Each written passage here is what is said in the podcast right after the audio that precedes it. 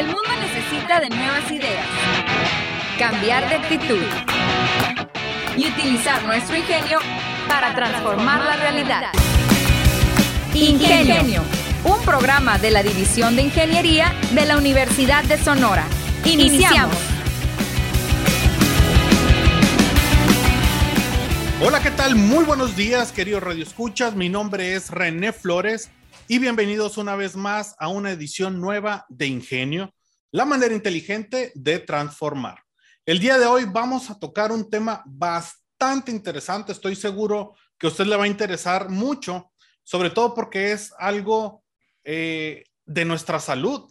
Eh, vendría siendo nuestra salud, pero a la vez también una investigación aquí propia de la Universidad de Sonora, del Departamento de Ingeniería Química, que impacta directamente a la sociedad. Entonces, para ello tengo el honor el día de hoy de haber invitado pues a un compañero y amigo, ya estuvo con nosotros en una edición anterior de Ingenio, el doctor Luis Alberto Núñez Rodríguez. ¿Qué tal? ¿Qué tal, Luis? ¿Cómo estás? Hola, ¿cómo estás? Desde René, pues un gustazo volver a tu programa y que me has dado la oportunidad de compartir con tu audiencia ¿no? lo que hacemos en el laboratorio aquí. claro que sí. Claro, claro, porque pues siempre eh, sobre todo, siempre que platicamos, tenemos como muchos temas que podríamos traer aquí a la mesa y uno de esos temas es eh, lo que vamos a platicar el día de hoy, que sería, es más bien, wolastonita, un material para reparación de lesiones de tejido óseo. Para la gente que, pues, eh, para traducirlo más bien, el tejido óseo son nuestro esqueleto, nuestros huesos. Así es, así es. Entonces, la bolastonita está siendo utilizada para curar esas lesiones, quebraduras, etcétera. Por eso les decía yo que es un tema muy interesante y que impacta directamente, pues, a nosotros, al ser humano. Eh, vamos a empezar precisamente a desmenuzar esto, la bolastonita. Para nosotros, eh, o me toca a mí a veces verlo en presentaciones o en investigaciones, y es un nombre un poco común, aquí en el entorno, pero para la gente que no sabe, ¿nos podrías explicar qué es la bolastonita y cuáles son las características que pues la definen? Sí, mira, desde el, material de bolastonita es un mineral natural que se extrae en, en, una mina que se llama Minanico, que es aquí en nuestra región de Hermosillo, Sonora, donde vivimos. Hay un yacimiento muy importante. Eh, la mina Nico, que ahora se llama mina roca rodando, produce este mineral de bolastonita, em, que es un mineral de alta pureza, quiere decir que eh, no, tiene, no tiene muchos contaminantes, es un material muy puro, 98.2%. Tiene eh, ciertas características, su, forma de la bolastonita es una forma, en forma de agujas, acicular, se llama, de este, y que el color blanco, inclusive, también tiene ese color y es un material cerámico que tiene pues propiedades que em, sobre todo térmicas, aguantan alta temperatura, se utiliza eh, en industria se utiliza para, por ejemplo, hacer ladrillo refractario, por ejemplo, ¿no? o, o, de refuerzo de pinturas, ¿no? Este, pero nosotros utilizamos el material de, para reparación del tejido óseo, como dice el título de esta plática, eh, a través de ciertas interacciones que hemos, hemos hecho a través del tiempo, eh, ciertas investigaciones, de este, para medir su bioactividad, ¿sí? medir sus eh, propiedades biológicas, que increíblemente este mineral tiene propiedades biológicas. Al ser también un, un mineral natural, pues los materiales naturales también bajan bastante los costos en cuanto a a, las partes de los implantes, que es lo que nosotros eh, nos dedicamos aquí, este, y sobre todo em, esa interacción de, con, con flujos fisiológicos, con células, y que es lo que nosotros investigamos aquí, ¿no? Eh, me llama mucho la atención, sobre todo la bolastonita, ahora que pues he estado investigando sobre ella y que estamos platicando, porque lo normal o más bien lo que más me había tocado escuchar era eh, pues los materiales, ¿no? Los polímeros, sobre todo aquí mismo en la división de ingeniería que tenemos, ingeniería biomédica. Eh, y, me parece increíble que la naturaleza de un mineral con tales características como para que no sea, para que lo puedas utilizar en esto y no sea eh, dañino. Eh, cuando, o sea, y me parece increíble porque pues, eh, como te decía, o como le decía querido Radio Escucha, lo normal es que se diseñe, o sea, que, que, que en un laboratorio pues lleguen, hagan sus estudios, utilicen diferentes tipos de polímeros, de materiales, etcétera, etcétera, y pues ya sale algo diseñado, un implante. Pero aquí no. Este, platícanos eh, un poquito más sobre, sobre estas características. Como te digo, me parece increíble. Sí, el, material de bolastonita tiene unos años de que se está comenzando a utilizar para reparación de tejido óseo, ¿no? No, eh, como te digo, era un material industrial, ¿no? Que se utilizaba para esas cosas, pero de repente se encontró pues que es un material muy bioactivo, quiere decir que interactúa con fluidos fisiológicos simulados, con, el plasma sanguíneo, este, y produce hueso nuevo. Nada más con interactuar eh, con, esos fluidos, con, esos iones del plasma de nuestra sangre. Entonces, eh, como te digo, tiene unos años que se empezó a utilizar de, esta forma. Eh, se puede hacer una astonita sintética también, hay manera de hacerla, manera sintética, pero pues es, bastante costoso y los, los grados de pureza no se han alcanzado este, como en la forma natural, ¿sí? O sea, es más, es mejor utilizarla de, a partir de estos yacimientos, de este yacimiento, que también algo importante que hay que decir es que hay muy pocos yacimientos con esta pureza de mineral. Nada ah, más. Ya iba. Sí, sí, nada más esta región pues de Sonora, aquí en Hermosillo, y, una, y una, un yacimiento que está, creo que en Estados Unidos, en la parte cerca de Nueva York, o la parte este, por allá. Nada más. Eh, a nivel, pero hablamos a nivel mundial. Sí, a nivel mundial. A nivel mundial. Así es. Entonces, eh, que, este material esté aquí cerca de nuestra región nos, nos, pues nos obliga a desarrollar pues minerales de nuestra zona y de eh, buscar pues aplicaciones sobre todo eh, innovadoras y que, y que mejoren la calidad de vida pues de las personas, ya que pues la verdad que mi formación es de, yo, trabajé mucho en, la industria minera, pero siempre me gustó la parte médica, entonces este mineral me dio la, me dio la oportunidad de trabajar en esas dos disciplinas que pues siempre me han Combinar tus pasiones. Combinarlas, exactamente, sí, así es. Fíjate que me dejas muy sorprendido con, con esto que me dices de que aquí, o sea, los yacimientos aquí y el de Nueva York. Y me imagino que entonces eh, es un proceso o más bien un producto terminado de Bolastonita es en extremo caro. Digo, estamos hablando de comparaciones con, con otro tipo de implantes sintéticos eh, creados, pero pues hay escalas. ¿Qué tanto, o sea, más o menos, cuánto sale un implante de Bolastonita? Bueno, la, la, cuestión de costos de este, eh, a, las hora, a la hora de tener un yacimiento tan grande, el yacimiento que está aquí en Hermosillo es para 100 años, es un material, hay muchísimo mineral, ¿no? Y, y a 100 años, siempre y cuando la, la planta lo explote al 100% de capacidad. Y, y, la verdad que no es así, o sea, están muy por debajo de, esa, de ese 100%, entonces pues va a durar bastante tiempo. De, de hecho, hacer, tener bolastonita, eh, un saco de bolastonita literal, es bastante barato comparado pues con otros, como, hacer, hacer el material de manera sintética, como te mencionaba.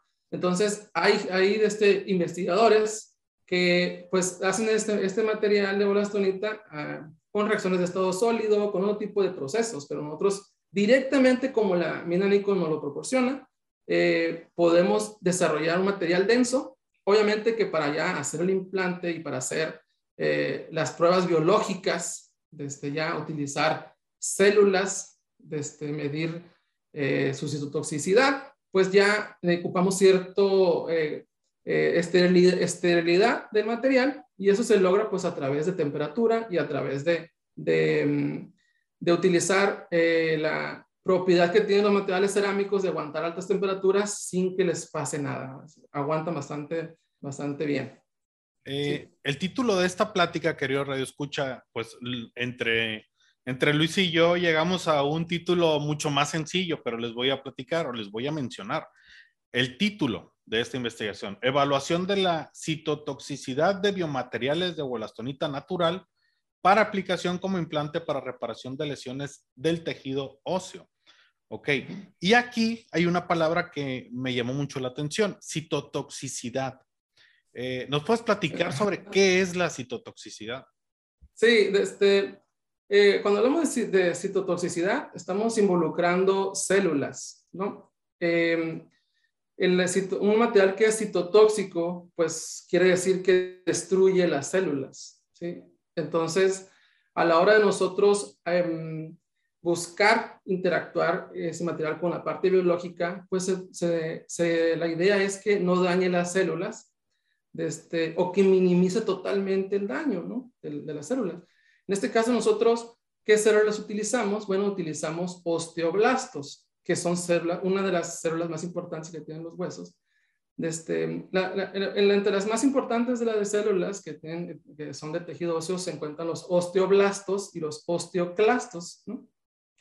Eh, para hacer una analogía, como te decía, de la parte de minera, minera como la parte de, esto de las células, de este, los, imagínense, imagínate como si los osteoclastos fueran la, eh, la parte del fondo de la mina, la que está taladrando la roca, y los osteoblastos se encargan de, una vez que ya está el hueco de la mina, de poner andamios y poner la estructura que va a soportar esa mina. Digamos que el osteoblasto se encarga de ir rellenando o ir recubriendo ese daño que hizo el osteoclasto. Otra cosa importante de por qué utilizamos osteoblastos es porque los osteoblastos le dicen a, los osteoclastos cuándo detenerse de hacer el daño. Nuestros huesos se regeneran todo el tiempo y las células que se encargan de hacer esa regeneración son estas dos células, ¿no? Osteoclastos y osteoblastos. Entonces, eh, utilizamos esta línea celular de osteoblastos humanos y normales, ¿no? Se llaman eh, células de osteoblastos HFOB 1.19. E, es un nombre un poquito técnico, yo sé, pero eh, ese es el nombre de la línea celular. ¿Y qué características tiene? Pues que, como te decía, son células normales, quiere decir que son células sanas, de, un ser humano y que se pueden replicar en el laboratorio. Eso es muy importante para nosotros como investigadores porque eso nos ayuda a que a la hora de que nos, nosotros hacemos la adquisición, la compra de esa línea celular, nosotros podemos repetir, este, reproducirla en el laboratorio y poder hacer más investigación y sobre todo ofrecer a los estudiantes de la Universidad de Sonora posibilidades de titulación, en el caso de licenciaturas, y hacer maestrías y doctorados, que esa es la, pues la verdadera idea que tenemos como equipo de investigación de seguir formando capital humano. ¿no? De este... Y ahorita que, que, ahorita que me lo explicas, literal casi puedo cerrar los ojos imaginándome a, a, los, a los pitufos, haz de cuenta, o sea, así me lo imagino, como si unos pitufos estuvieran cavando y otros al mismo tiempo tras de ellos haciendo los pilares, como, como bien comentaste, un mundo, eh, en realidad un mundo como, casi te puedo decir, como de fantasía, pues, o sea, suena eh, bastante interesante, o sea, me impresiona mucho materiales o material eh, mineral natural que tenga esta capacidad de, de los osteoblastos. sí. Entonces, fíjate, em, estos, esta interacción con, con nuestro material y ver qué ocurría con los osteoblastos era muy importante para la cuestión de, como te mencionaba, de hacer el implante ya directamente sobre el tejido, ¿no? Entonces, eh, eh, si recordarás, pues como te, te, mencionaba, el año pasado, creo que cuando fue la primera vez que eh, estuve en tu programa, te platicamos, de este, eh, pues logramos hacer este, esos avances, ahora ya hicimos la parte de las células y pues los resultados fueron bastante buenos, ¿no? La verdad que estamos nosotros también mm, muy contentos con los resultados, ya que no daña las células, o sea, el material no, no perfora las membranas, no daña las células, las células siguen creciendo, proliferan, aunque esté el, material ahí. ¿no? Incluso nuestro material, eh, a la hora de interactuar con nuestros osteoblastos, formó un material nuevo que ahorita estamos en etapa de caracterización, de, ver qué es lo que ese material que se formó. Este, tenemos una hipótesis nosotros de que es hueso nuevo sobre nuestro material, este, que formaron las mismas células, como te digo, los osteoblastos van formando hueso nuevo y pues parece que nuestro material eh, desde, le ayudó también al osteoblasto a desarrollar, a hacer este material, que es un material sólido que se formó sobre, la, sobre el material nuestro, ¿no? sobre el material que, que estamos trabajando. Entonces, si vemos esto de manera microscópica, la bolastonita no rellena la lesión, sino que lo mejor de todo esto es que hace hueso nuevo, o sea, hace que esa, esa lesión, en lugar de ser pues rellenada como si fuera, vamos a hacer una analogía con la ciudad, no es un bache, pues, o sea, se hace nuevo. Sí, exactamente, exactamente, sí, este, el material eh, eh, no solamente rellena el, el, el, la parte que quedó lesionada, ¿sí? Sino que forma hueso nuevo y la, y la interacción, se llama osteointegración, se da completa. ¿sí? Esa es la, eh, la, la, idea del material. Y con esto pues evitamos eh, eh, fragilidad del, del, hueso. Pues tú sabes que pues los, los, huesos son, también son minerales, ¿sí? se llama hidroxiapatita de la parte mineral de nuestros huesos, también, también otras partes orgánicas, ¿no? Pero eh, lo que le da eh, ese material, ese hueso, pues es hidroxiapatita. Entonces, la interacción con este material de bolastonita, con la hidroxiapatita y, las células, ya lo logramos también hacer en laboratorio y sí hay una interacción y hay una unión entre los dos materiales bastante fuerte. Incluso, te adelanto un poquito, pues yo ahí traté de separar tanto la bolastonita como la hidroxiapatita y, no logré separarlas, se rompieron del esfuerzo que hicimos, entonces es una unión y quedó material unido a la hidroxapatita, entonces es un material que em, se puede interactuar directamente con la fase mineral del, del, del, cuerpo, ¿no? Que, que, la, que son los huesos, ¿no? Y ahorita, este volviendo un poco a nuestra plática y sobre todo con, con tu experiencia y tu formación, como decías, pues has trabajado siempre en el ámbito minero, siempre te llamó la atención el aspecto de la salud, de trabajar en eso, y ahora tienes esa capacidad y, esas ganas de unir esas dos pasiones. Y es un aspecto, esto, esta investigación es, la palabra es multidisciplinaria. Obviamente, eh, no estás solo, me gustaría que nos platicaras quiénes son integrantes de este equipo y más o menos a qué se dedica cada uno de ellos dentro del contexto de lo que están haciendo. Sí, la verdad que es muy importante tu equipo de trabajo. Eh, es, em, nosotros, por ejemplo, trabajamos con colaboración con el, con el Dictus en el laboratorio de células de cáncer, con la doctora Guadalupe Burboa y con el maestro Edgar Sandoval.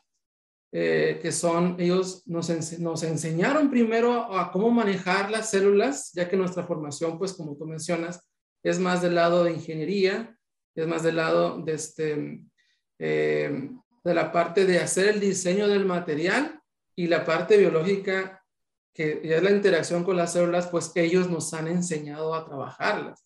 Eh, el doctor Martín Antonio Encinas Romero es el, el de este, pues el, iniciador de todo este proyecto. Él comenzó a trabajar con eso desde su tesis de doctorado.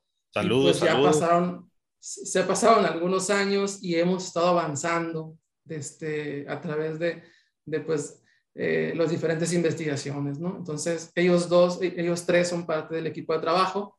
Desde, también quiero mencionar que eh, este proyecto pues está eh, en la forma parte pues, de la convocatoria de estancias postdoctorales por México, que es de, de CONACYT. Este, y la, eh, la siguiente etapa que sigue en este proceso, pues, es realizar el implante en un modelo vivo.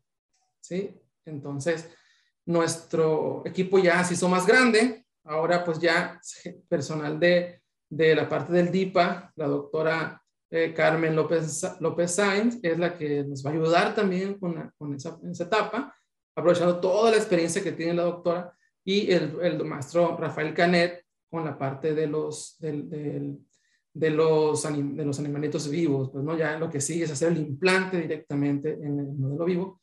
Y obviamente que también personal de, de veterinaria, eh, también la parte de una, un maestro de este, que se encargue de eh, la parte del de posoperatorio, la parte posoperatoria del, del, del, del, modelo vivo, pues eh, también está ahí presente, ¿no? La doctora Guadalupe Robles este, también está ahí en el, en el, proyecto. Y pues también quisiera yo pues hacer una invitación a los estudiantes que quisieran integrarse a, a este equipo y que les llame la atención la parte biológica, la parte de ingeniería biomédica. De este, la univers el Departamento de Ingeniería Química tiene una carrera nueva eh, de reciente formación, que es la de ingeniero biomédico. biomédico. Donde, ajá, ese proyecto ya se presentó también en el Congreso de Ingeniería Biomédica, eh, Congreso Nacional de Ingeniería Biomédica, y tuvo bastante aceptación desde los, eh, los personal de investigadores de, del Congreso que asistieron también se acercaron con nosotros para preguntar si podríamos colaborar con ellos y obviamente que, que pues claro que sí, ¿no? Eh, la, la, la, invitación atenta a los estudiantes que se interesen, eh, me gustaría que, que se acercaran contigo, René, o que pues... Este, claro, claro, están... Si vieras, si viera, las redes disponibles. Eh, Pueden dejar comentario aquí en el video. Pueden mandar eh, correo a rene.flores.unison.mx. Tu correo también si lo quieres mencionar. Sí, eh, luisalberto.nunes con Z al final, eh, arroba unison.mx, mi correo, institucional. Este, y pues nada, eh, la verdad que nosotros queremos hacer más grande nuestro equipo de trabajo. Los jóvenes vienen con muy buenas ideas yo tengo, por ejemplo, una tesista de, de la carrera de materiales, Luciana Durazo, este excelente estudiante. Eh, tenemos capacidad para más estudiantes también. Eh, si gustan hacer maestría o doctorado, también tenemos eh, forma de, de, ofrecerles parte del proyecto de investigación y sobre todo pues que tengan ganas de, de realizar investigación, ¿no? Y, y, pues la verdad que son bienvenidos, aquí aceptamos a todos. Muy bien, pues ahí lo tienen muchachos, con todo, con todo e invitación en este programa. Eh, vamos a estar esperándolos, su respuesta y que se unan a este proyecto. Volviendo un poco, estos implantes eh, que ya nos adelantaste se van a empezar ya a, a experimentar, pues ya en, en, en, en vivos, en, pues, ¿qué podría ser? En, animales. Sí. Eh, se pueden, en el caso, no sé si estoy futureando mucho, en, en el caso del humano, ¿hay alguna restricción, alguna parte de nuestra estructura ósea que pueda ser más o menos receptiva o que lo acepte o no lo acepte o simplemente eh, nuestro, nuestro eh, tejido óseo es uniforme, es completo? O sea, sí, no tiene eh, variantes y va, uh -huh. cualquier implante va a ser aceptado por cualquier parte de nuestro cuerpo. Sí, bueno, antes de llegar, a, obviamente, a la a, con, con, los, con, seres humanos, tenemos que mm, pasar estos protocolos que son por, por, este, por estándar, ¿no? Desde hay que primero ver la, la, qué es lo que vamos a hacer este año. Vamos a medir la parte de una respuesta inflamatoria a través de una serie de, de citocinas ahí, eh, a través de unas pruebas de ELISA. De este, y vamos a medir, pues, el, el, si todo sale bien, lo que sigue el modelo en vivo, pero en la parte de eh, si, es, si alguna restricción con los huesos, pues la verdad que no. Eh, sobre todo nosotros estamos enfocados a los huesos largos, ¿sí? como te mencionaba, el fémur, este, eh, los brazos o, o ya eh, algún compuesto con hidroxiapatita y el material de bolastonita para eh, ya cuestiones de carga, ¿no? Este, en cuanto al, soporte que debe tener nuestro, nuestro tejido óseo. También, eh, nomás para adelantarte un poquito, eh, también trabajamos directamente con la hidroxiapatita, haciendo allí algunos eh, experimentos para buscar reforzar la hidroxiapatita con este material, ya que pues sintéticamente eh, a la hora de hacer la aerosapita sintéticamente, pues es un poco frágil y el material de bolastonita refuerza las propiedades mecánicas que tiene la hidrozapatita. Entonces, nosotros pensamos, por ejemplo, hacer algún recubrimiento de, de una prótesis de cadera, por ejemplo, ¿no? Esas prótesis de cadera o de rodilla, ya que a la hora de, colocar la prótesis de rodilla, en muchas ocasiones no queda bien anclada a, la parte donde queda eh, la interacción con el tejido, entonces se mueve un poco ahí y si, nosotros lográramos este, sprayar, digamos, la bolastonita con el, con el material metálico y que interactuara perfectamente con el, con el hueso, tratar de que se anclara de manera más uniforme y que no se moviera ese, ese, esa prótesis, ¿no? Que son ideas que traemos para futuro y que pues queremos desarrollar aquí en nuestra Universidad de Sonora. Muy bien, muy bien. Pues el tiempo no perdona. Ojalá tuviéramos Bolastonita en el tiempo para que estarlo regenerando continuamente. Pero, este, bueno, ¿algún eh, mensaje final que le gustaría dar, además de la invitación que acabas de hacer, que como les decía, las redes sociales van a estar apareciendo aquí en la edición de YouTube, pero desde, ¿algún otro mensaje, otra invitación? Sí, nada más eh, a todos los jóvenes que pues, son de nuestra universidad, traten de mejorar desde su entorno, ¿no? De este, desarrollar investigación eh, que deje eh, algún beneficio, no solamente médico, sino en cuanto a, la región en general, ¿no? Nosotros cuando empezamos con el trabajo buscábamos pues darle un valor agregado a las materias primas que se encuentran en nuestra región. Entonces, eh, pues hay que trabajar con nuestro entorno y, tratar de mejorar y sobre todo pues hacer investigación de calidad, que esa es la idea que tiene y el objetivo que tiene nuestra universidad. Muy bien, muy bien. Pues muchas gracias, doctor Luis Alberto Núñez Rodríguez. Luis, Muchísimas gracias una vez por haber atendido la invitación a Ingenio. Es un tema al cual le vamos a dar también eh, seguimiento porque pues está bastante interesante y se vienen fases bastante, yo creo que las, las críticas, o sea, las, las, más donde se va a ver ahora sí de qué lado más calaiguana. Sí, pues nada, René, yo encantado de venir a tu programa y pues la verdad que a la hora que, que se necesite, pues aquí estaremos, ¿no? A tus órdenes. Muchas gracias por la invitación. Estoy seguro que todo va a salir con mucho éxito. Y pues bueno, querido Radio Escucha, es así como llegamos al final de esta edición de Ingenio. No olviden darle like si nos están escuchando vía Facebook, a través de Spotify también. Suscríbanse al canal de YouTube Ingenio Unison, así lo encuentran, donde van a encontrar este programa, cada miércoles hay nuevos, hay estrenos y además hay eh, unas, eh, hay también ingenios que se grabaron en pandemia, entonces hay unos episodios ahí bastante interesantes que, que están colocados para que los disfrute. Mi nombre es René Flores y nos vemos en la siguiente emisión. Hasta la próxima. La División de Ingeniería de la Universidad de Sonora y Radio Universidad presentaron Ingenio el programa que nos enseña la manera más inteligente de transformar. Te esperamos en nuestra próxima emisión.